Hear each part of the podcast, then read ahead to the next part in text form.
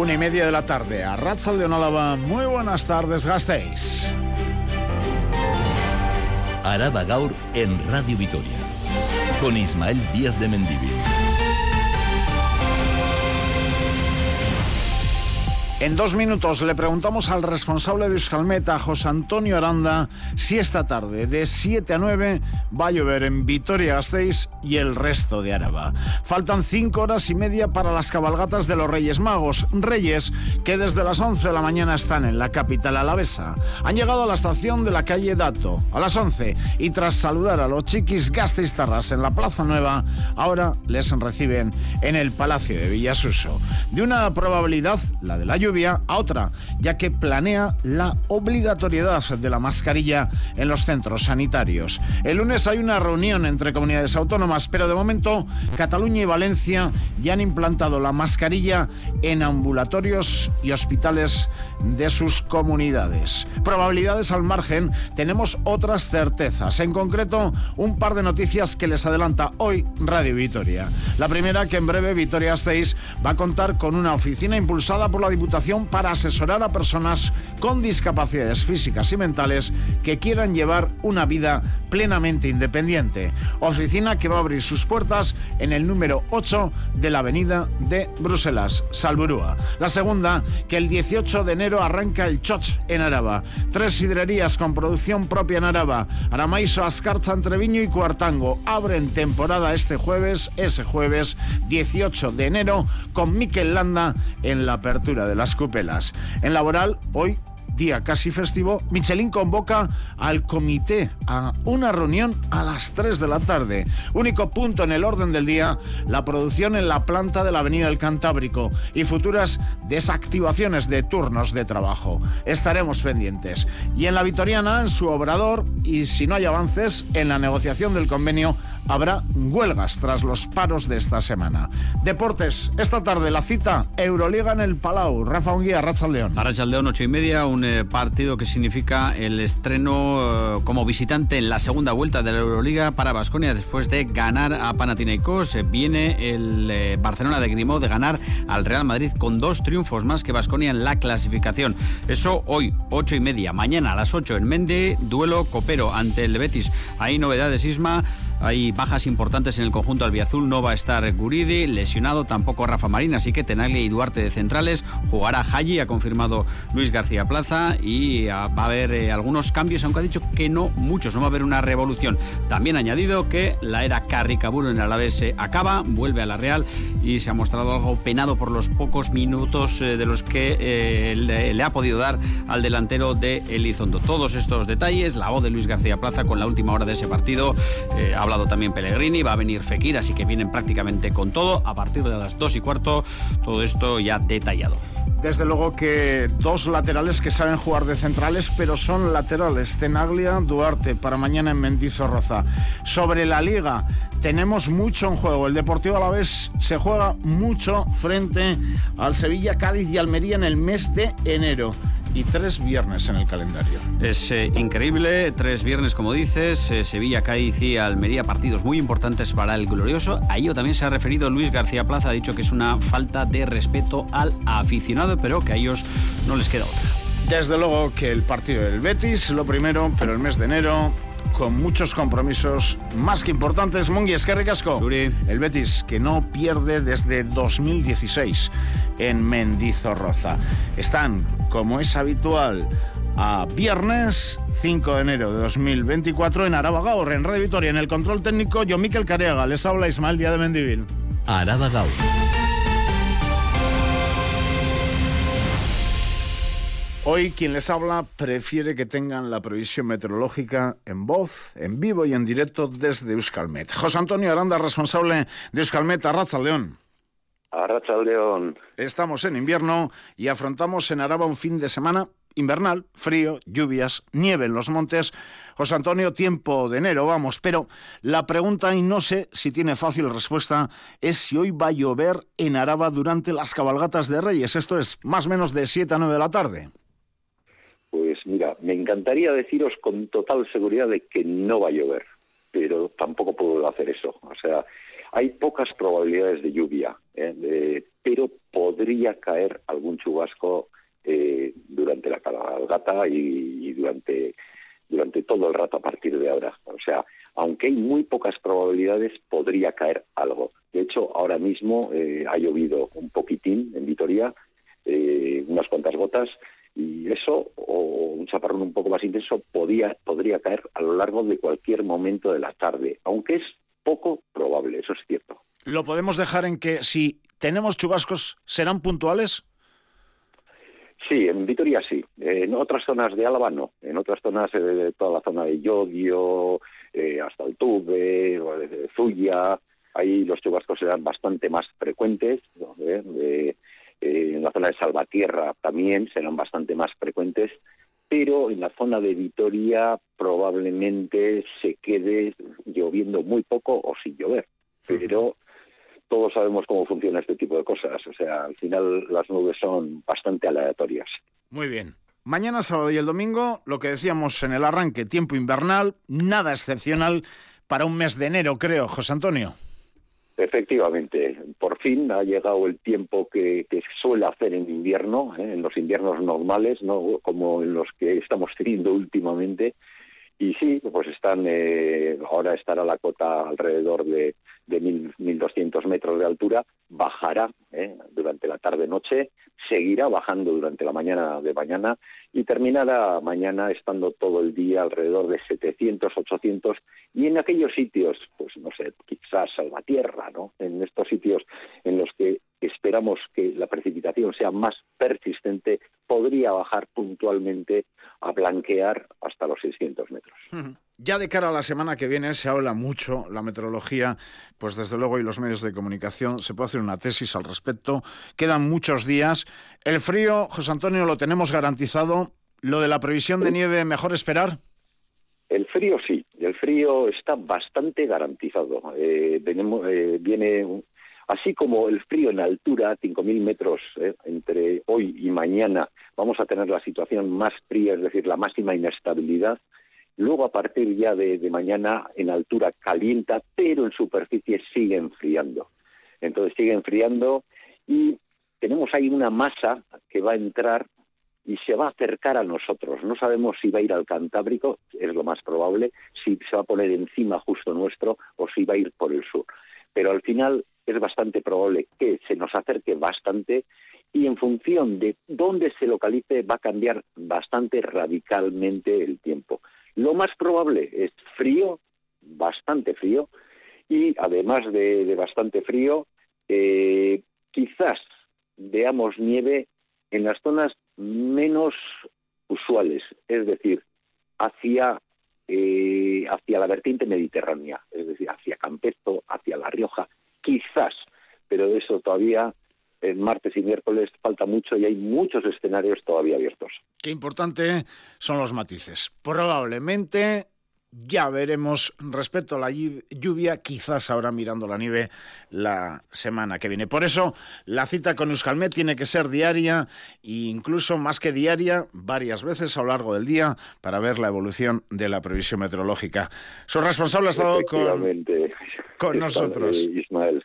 José Antonio Al final al final nos gustaría tener una bolita, pero no la tenemos, solo jugamos con probabilidades. José Antonio, es que ricasco. Es que ricasco soy, ahora. Y es que cientos de niñas y niños ya están pendientes de los Reyes Magos. Han estado con ellos en la estación de tren de Vitoria, en la calle Dato. Un día, una noche especial para muchos, en el que hasta media tarde los Reyes magos van a estar en Villasuso. Y luego la cabalgata a partir de las 7 en el caso de Vitoria. ¿Estáis, Neria García?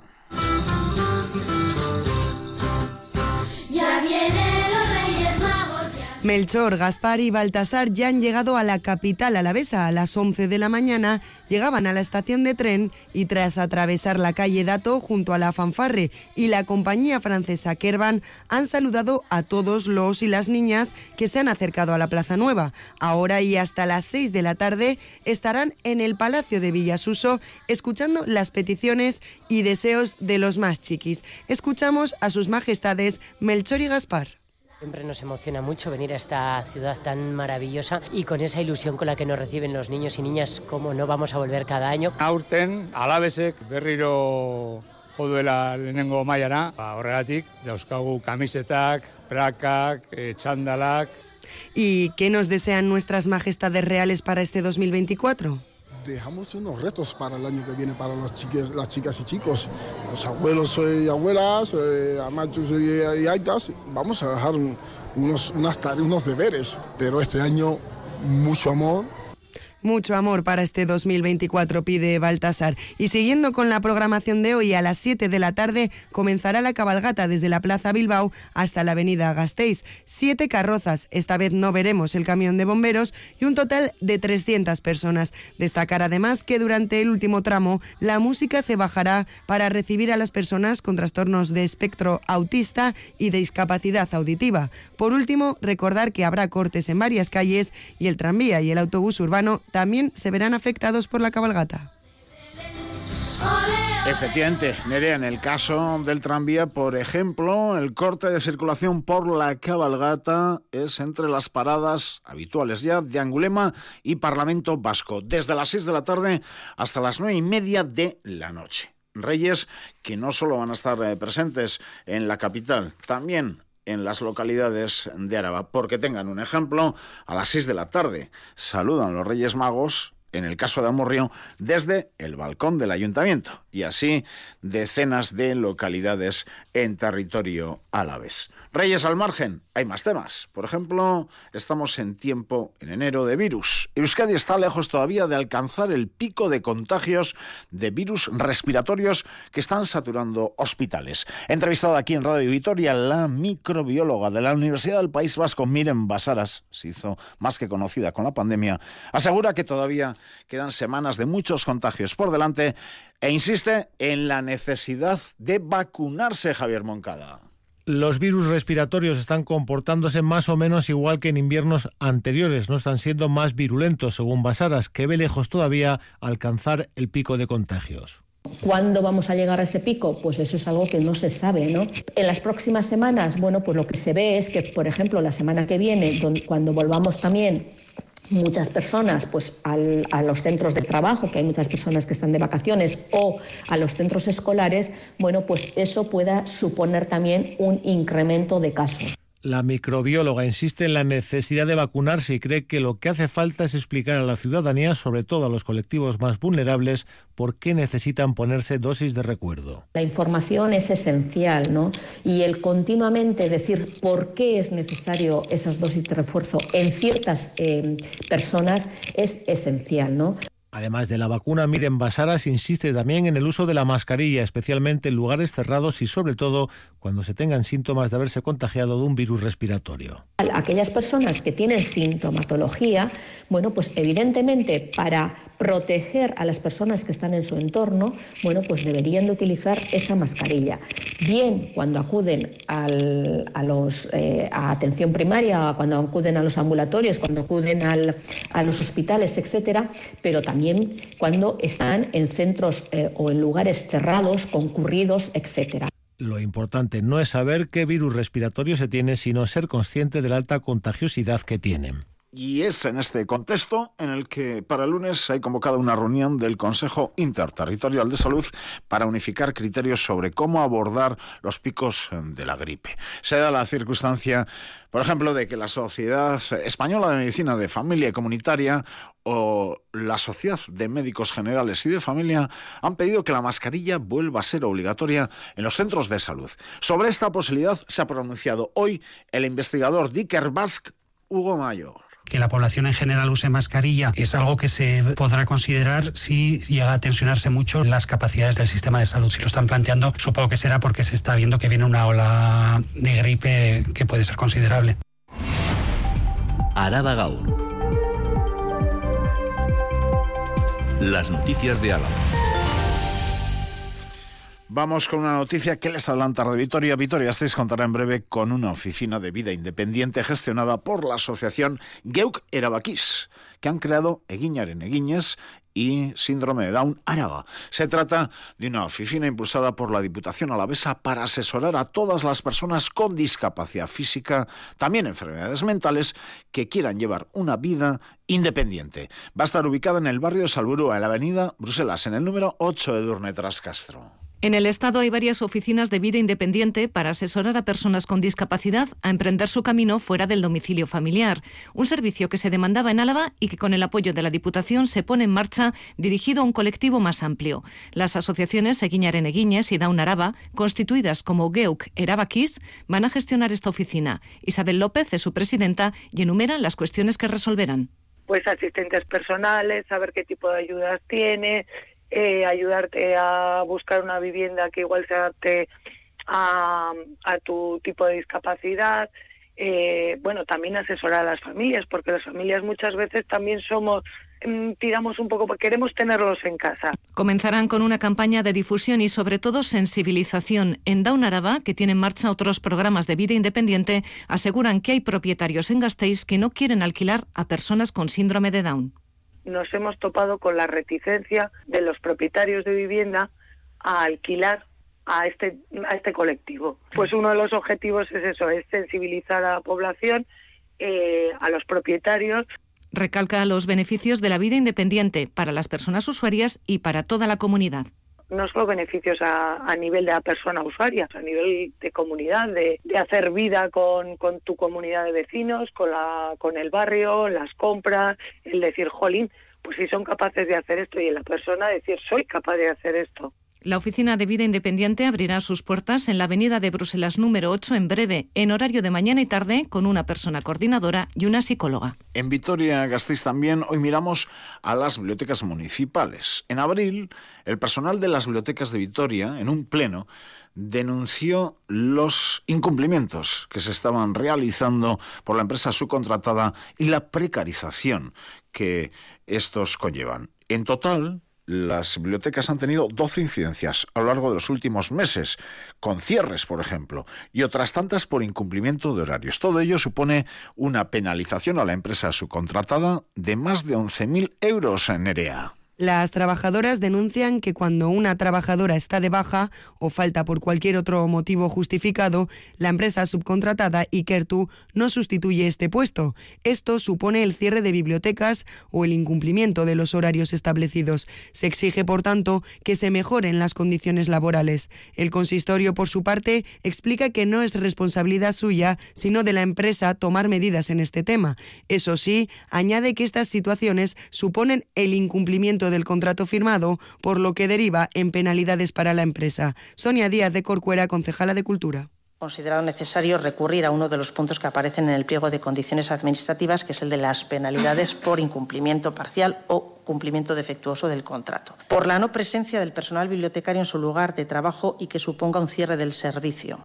12 incidencias se registran con respecto al cierre de las bibliotecas y otras tantas por incumplimientos de los horarios. Todas ellas ascienden a una penalización de más de 11.000 euros. Dejamos la capital, nos vamos a la cuadrilla de Gorbella Aldea, que asume la gestión de residuos en toda la comarca. Una decisión acordada entre todos los ayuntamientos que ha supuesto la disolución del consorcio del Gorbella y que tiene como objetivo simplificar el entramado institucional alrededor de los residuos, Adrián Nicolau. Desde el 1 de enero es la propia cuadrilla de Gorbella Aldea la encargada de asumir la gestión de los residuos que se generan en Aramayo, Legutio, Urcabustaiz, Cigoitia y Zuya, además del vizcaíno Chandio.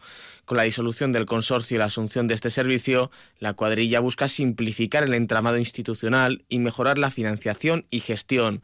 Agustín Ochoa Eribeco, presidente de la cuadrilla de Gorbella Aldea. La ciudadanía no va a notar cambios en sí a, primera instancia derivados de este cambio de gestión. Antes había dos entidades que compartían el personal y compartían los medios humanos, los medios físicos. Se duplicaba un poco pues la gestión de mucho papeleo, de muchas instancias y básicamente pues eso dificultaba un poco y cargaba de trabajo al personal que estaba en ellos.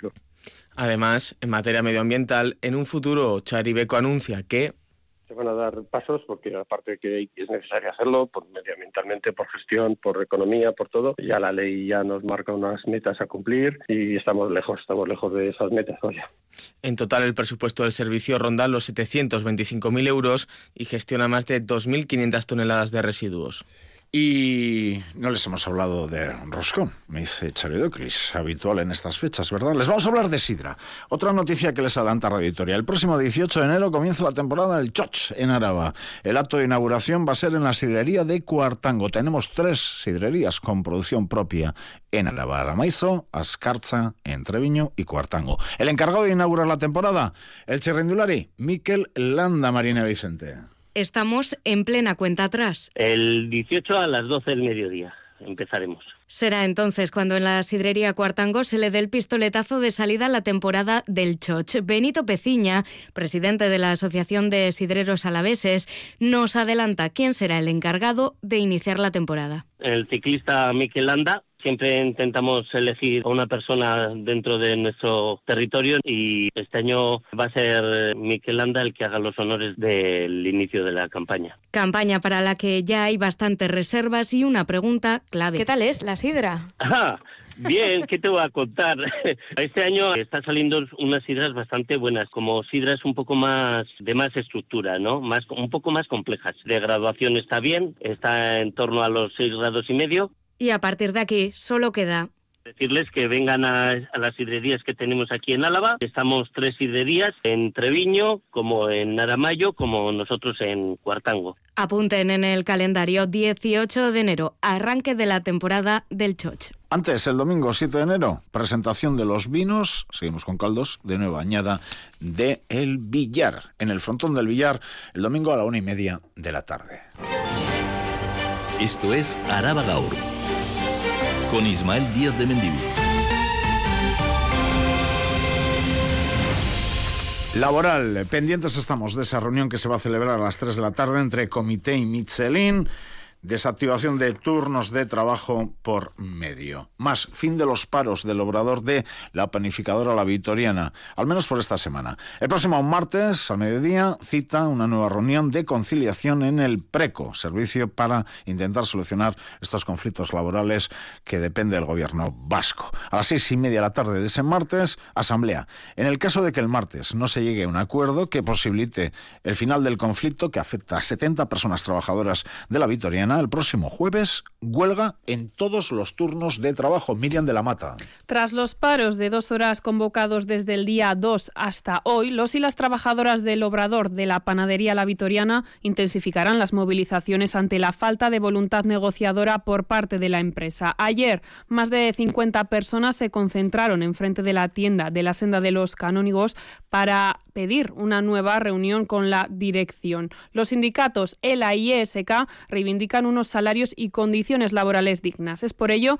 que la semana que viene prevén una huelga de todo el día para el jueves en caso de no llegar a ningún acuerdo el martes. Javier Sáenz es asesor de ESK un encuentro de conciliación el próximo martes que hemos solicitado desde la parte sindical ante la falta de respuesta de la empresa a las reivindicaciones de la plantilla y a partir de ahí el martes a la tarde eh, tenemos convocada una asamblea general para decidir eh, los próximos pasos a dar dependiendo de, de los avances que se puedan dar en la mesa de negociación del martes. A pesar de que la empresa en estos tres últimos años ha obtenido más de 600.000 euros de beneficios, lamentan que los sueldos rocen el salario mínimo interprofesional en muchos de los casos. De trabajadoras que apenas cobran 1.050 eh, euros netos, 1.070 eh, euros netos eh, por trabajar 40 horas a la semana.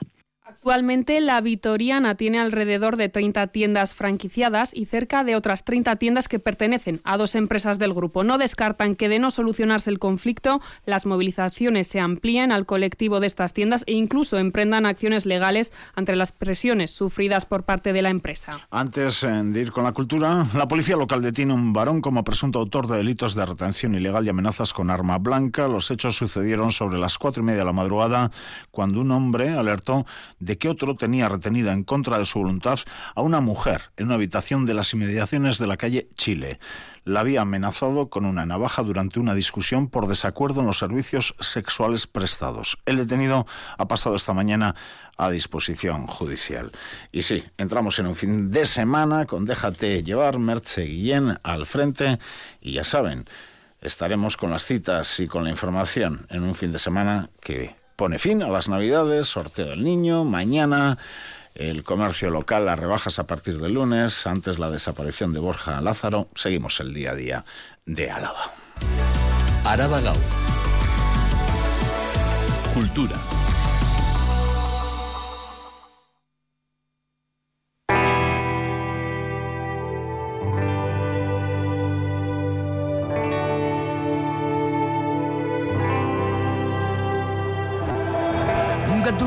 Mejor de las memorias, pero nunca olvido el Saben, ¿verdad? Es Green Valley. Oímos Karma, la nueva canción de Green Valley con la que la banda de reggae gasteiztarra catalana quiere celebrar su vigésimo aniversario. Charo Eucles, Arrachaldeón. Arrachaldeón. Un tema que seguro que no falta en el repertorio de los conciertos de hoy y mañana en la Jimmy. Conciertos en los que se repasarán estas dos décadas de trayectoria musical con canciones que se han convertido en verdaderos himnos y con invitados sorpresa. Atrás queda aquella primera actuación en el Parral y los sinsabores al llegar a Barcelona en 2006. Ander Valverde. Los principios fueron duros, llegamos a Barcelona, nos fichó un manager allí, pero que claro, al principio no nos conocía nadie, teníamos que tocar gratis en todos lados, dormíamos en la furgoneta o en cartones, hemos llegado a dormir, no cobrábamos nunca, y apostando, y estuvimos como 10 años apostando eh, Goya curraba en el mariachi, en un bar, yo hacía mudanzas, la Rea curraba también en una empresa de morosos y lo poco que ganábamos lo invertíamos en música, en el local de ensayo, en grabar discos. Hoy cuentan con siete álbumes y más de 200.000 seguidores en Instagram. La positividad es una de las marcas de la casa y su mensaje innegociable Letras constructivas, comprometidas, combativas, crítica a un mundo insensible, superficial y estereotipado, y mucha reflexión sobre el sentir, el amor, la amistad, el paso del tiempo. Apenas quedan entradas para el concierto de hoy y para el de mañana está todo vendido. Será el arranque de una gira que les llevará a México, Chile, Argentina, Colombia y Costa Rica. Nos vamos a ir en formato acústico porque con la banda siempre llegamos a Buenos Aires, Santiago de Chile, Bogotá y queríamos hacer una gira un poco más grande, ¿no? Llevamos 20 años y nos escriben de, muchas ciudades más pequeñitas, pueblos de Latinoamérica, y como con la banda es muy difícil porque somos mucha gente, hemos dicho Goch, Larrea y yo, el núcleo de la banda, vamos a darnos el lujo de pegarnos un viaje por allí, nos vamos 30 días y tenemos 17 conciertos o algo así. Tras su paso por Latinoamérica, les esperan los conciertos en salas y festivales de todo el estado. Y todo comenzó aquí, en Gasteiz, hace 20 años.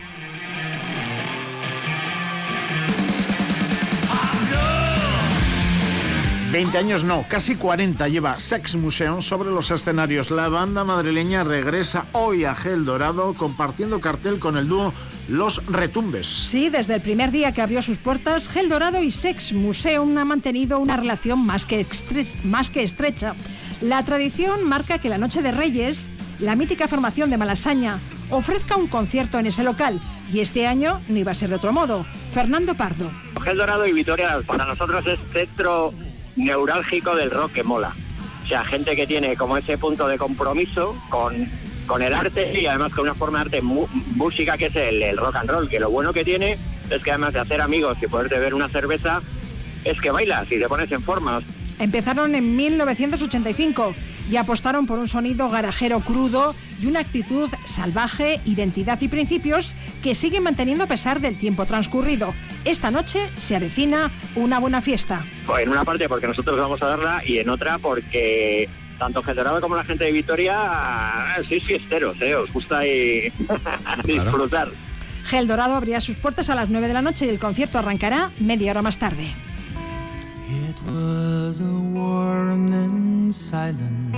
Y a esa misma hora, mañana también en Gel Dorado, no paran, Rambalaya. Con el gastistarra Jonathan Herrero a la cabeza. Presentan su segundo disco, Only My Dreams. Jonathan actuó en esa misma sala el pasado día 23 con A Contra Blues. Sí, ya lo contamos en su día. Herrero iba a hacer doblete en Gel Dorado estas Navidades. Y sí, tras presentar lo último de A Contra Blues, mañana tendremos la oportunidad de oír los nuevos temas de Rambalaya. Un disco bastante diferente al anterior en el sentido de que se abre más a, estilos más melódicos, hay cositas de Roy Orbison, de Mick DeVille, uh, por ahí, eh, hay arreglos de cuerdas, hay arreglos corales.